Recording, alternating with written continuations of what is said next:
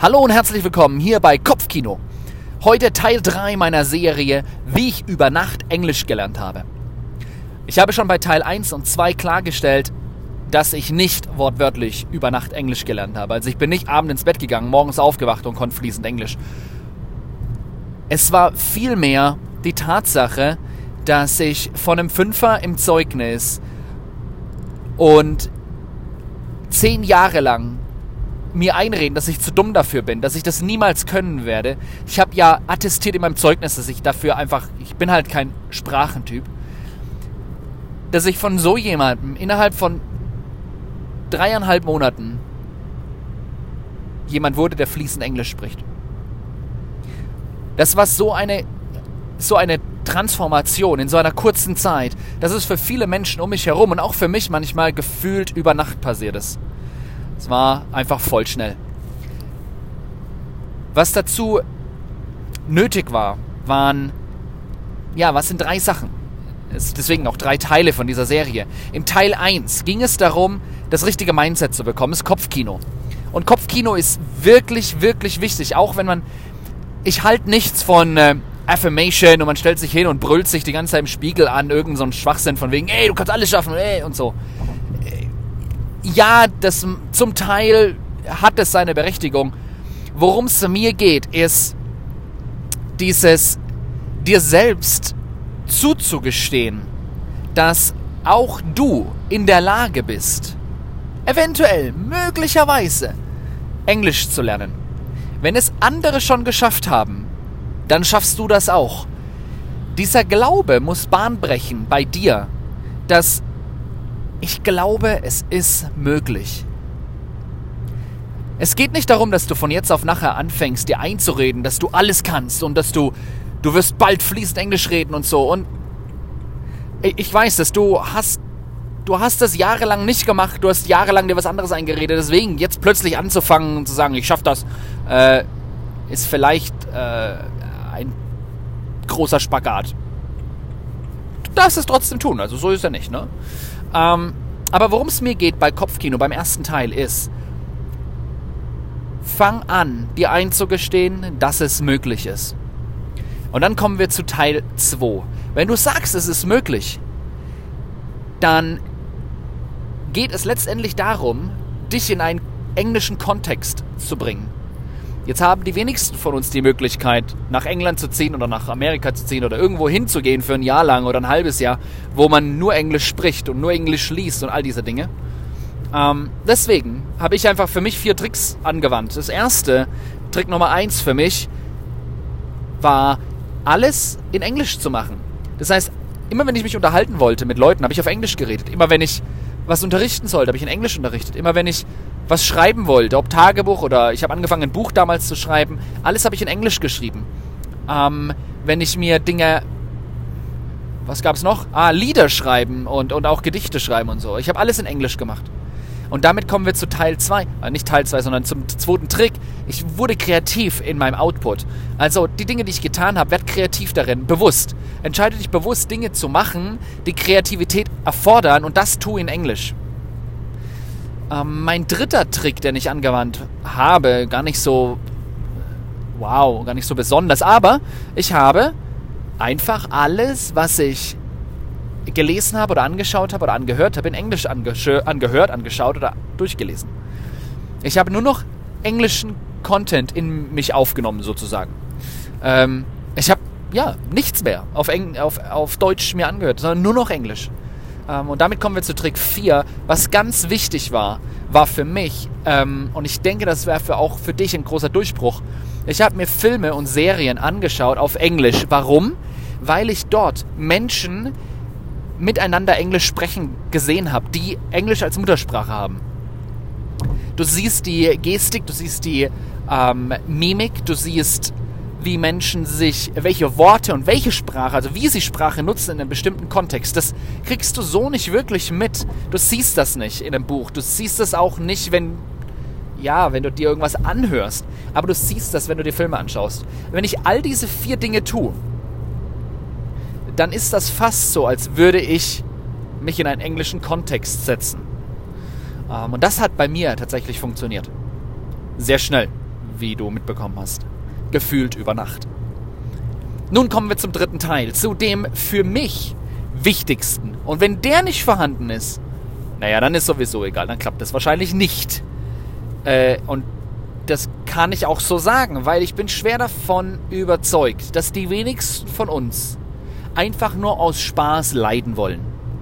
Also die wenigsten von uns stehen morgens auf und dann haben sie so, ach ja, hey, heute ist ein toller Tag, komm, heute möchte ich mal so wirklich leiden. Heute, heute möchte ich mal, dass ich so richtig, dass mich mal so richtig alles ankotzt. Heute möchte ich mal richtig, mich mal richtig schlecht fühlen. Die wenigsten von uns sind so. Wenn du so bist, hey, herzlichen Glückwunsch. Ähm, bitte komm mal bei mir vorbei. Ich würde dich gerne mal kennenlernen. Ähm, die meisten von uns sind doch schon ganz gerne in ihrer Komfortzone. Da bin ich auch ganz gerne. Eigentlich auch am liebsten, weil das ist ja meine Komfortzone. Ich glaube, alle, die uns versuchen einzureden, hey, geh raus aus deiner Komfortzone, viel besser, so, das Leben äh, geschieht außerhalb deiner Komfortzone. Ja, völliger Quatsch. Ähm, ich weiß, was die damit meinen, aber diese Aussage so zu tätigen, ist erstmal Nee, mein Leben passiert zum größten Teil innerhalb meiner Komfortzone. Weil da ist es schön. Ist ja, mein, ist ja meine Komfortzone. Ich mir ja so eingerichtet. So, das Problem ist, wenn du so wie ich zehn Jahre lang dir eingeredet hast, du bist zu doof für Englisch und äh, auch kein Englisch geredet hast, dann ist das Teil deiner Komfortzone geworden. Das bedeutet, wenn du jetzt Englisch lernen möchtest, dann musst du ja tatsächlich zwangsläufig raus aus deiner Komfortzone, weil Englisch können und Englisch lernen ist nicht da drin. Und Sprache ist für die meisten von uns nur ein Mechanismus. Sprache dient uns dafür, mit anderen in Beziehung zu treten, anderen was mitzuteilen, an unser, ja, anderen zu sagen, ich liebe dich. Oder anderen zu sagen, halt's Maul. Oder äh, was auch immer. Du weißt, was ich meine. Wir nutzen Sprache nur, um etwas zu tun. Es ist ein Mittel zum Zweck. Deswegen würde mich interessieren, warum möchtest du Englisch lernen? Was ist denn dein, was ist denn der, also was ist denn der Zweck? Wozu dient dir Englisch denn? Was ist denn möglich für dich in dem Moment, wo du Englisch sprechen kannst? Was kannst du denn dann machen? Was ist dein Warum? Es gibt eine, eine tolle, äh, hier, wie sagt man auf Deutsch, äh, Zitat. Ähm, ich sag's jetzt auf Englisch. Uh, If you know the why for living, you can and do almost anyhow. Ähm, auf Deutsch übersetzt heißt das, äh, wenn, du, wenn du dein Warum kennst, kannst du fast alles aushalten. Und das sind wir beim Thema. Du brauchst dein Warum, damit du bereit bist, aus deiner Komfortzone rauszugehen. Wenn du dein Warum nicht kennst, dann wirst du wahrscheinlich rausgehen, feststellen, ey, da außerhalb ist ein bisschen ungemütlich. Da gehe ich wieder lieber zurück in meine Komfortzone. Du brauchst ein Warum. Du brauchst ein Ziel, irgendeinen Grund. Warum möchtest du Englisch lernen? Für mich, jetzt gebe ich dir mal meine Story, ähm, für mich war ganz einfach. Ich kam damals nach England ähm, mit meinem Mentor zusammen und ich war auf einer Konferenz von unserer Gemeinde und die Leute wussten, dass ich was mit Tanzen am Hut habe. Und äh, die wussten auch, da gibt es jemanden auf dieser Konferenz, die auch was mit Tanzen am Hut hatte. Oder beziehungsweise immer noch hat. Und dann dachten einige sich, hey, wir sollten ihn mal ihr vorstellen. Weil die könnten sich ja gegenseitig unterstützen. Halt, die haben ja beide was mit Tanzen am Hut. Ja, und dann äh, kann ich mich noch erinnern, am 30. April äh, 30. März 2013, war Ostersamstag, haben wir, wurden wir uns vorgestellt, kurz so, kurz vor Mittagessen. Ähm, ja, und dann habe ich mich vorgestellt, gesagt, hello, my name is Sebastian. Das habe ich hingekriegt. Wie ihr in Teil 2 gehört habt, das war mein Englisch. Ähm, und sie hat halt gesagt, ja, hello, I'm Zolin. Nice to meet you. Und ich habe dann versucht, irgendwie auch mit ihr zu reden was mehr oder weniger geklappt hat halt. Ne? Ich habe zum Glück meinen Bruder dabei gehabt, den Christoph, äh, der zu dem Zeitpunkt ziemlich viel für mich da übersetzt hat und mir geholfen hat, mit zu kommunizieren. Ich hatte auch einen Übersetzer ähm, in England dabei. Äh, ich hatte noch eine andere Freundin, die Julia, die auch ganz viel übersetzt hat. Ähm, und natürlich mein Mentor war dabei. Und ich habe da versucht, mich irgendwie so entlang zu hangeln mit meinen drei, vier Worten. Ja, ich habe ihr die Hand gegeben und in dem Moment Frag mich nicht warum, bitte. Aber in dem Moment wusste ich, das ist die Frau, die ich irgendwann mal heiraten werde. Ich hatte in mir das ein Gefühl, dass meine Logik absolut, meine, mein Kopf hat gesagt, bist du total bescheuert, du kannst kein Englisch, was ist mit dir los? Verrückt oder was? Aber irgendwo mein Herz hat gesagt, das ist die eine, mit der ich alles überleben werde.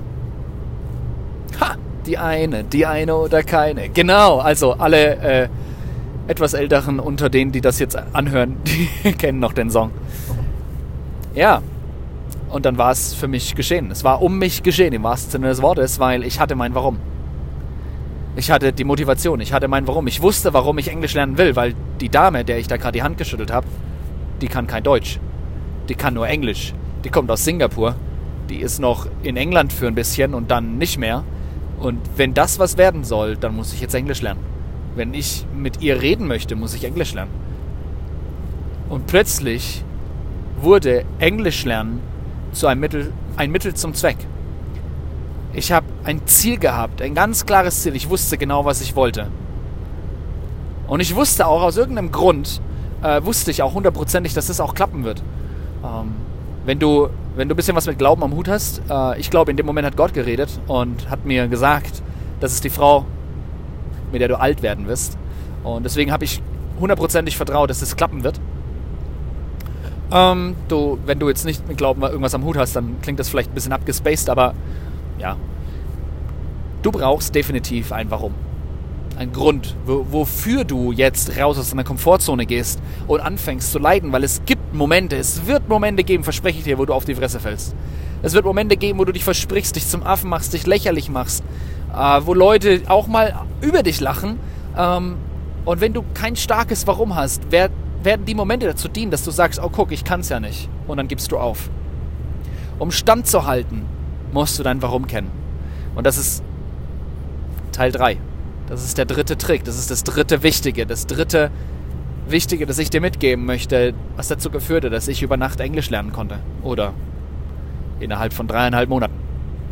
Und hey, glaub mir, ich lerne heute immer noch. Ich bin jetzt heute mit ihr seit ähm, sechseinhalb Jahren zusammen. Wir sind seit ein bisschen mehr wie einem halben Jahr verheiratet. Und wir sind happy. Und wir reden nur Englisch. Und es funktioniert. Und ich glaube dir, äh, ich glaube dir, ich glaube, so wollte ich sagen, ich glaube, dass du das auch kannst. Wenn ich das hinbekommen habe, der Hauptschüler mit dem Fünfer im Zeugnis, der zehn Jahre lang sich eingeredet hat, dass er zu dumm ist dafür und es niemals können würde, oder können wird, wenn der das hinkriegt, dann glaube ich, du hast kein Du hast keine Begründung, warum das bei dir nicht gehen sollte. Ich glaube, es ist möglich. Die Frage ist, glaubst du das? Die Frage ist, hast du ein Warum? Die Frage ist, setzt du es um? Tust du, was nötig ist, um dahin zu kommen? Fängst du an zu tun? Machst du das, was dich zu deinem Ziel bringt? Denk immer daran, du bist nur einen Schritt weit davon entfernt.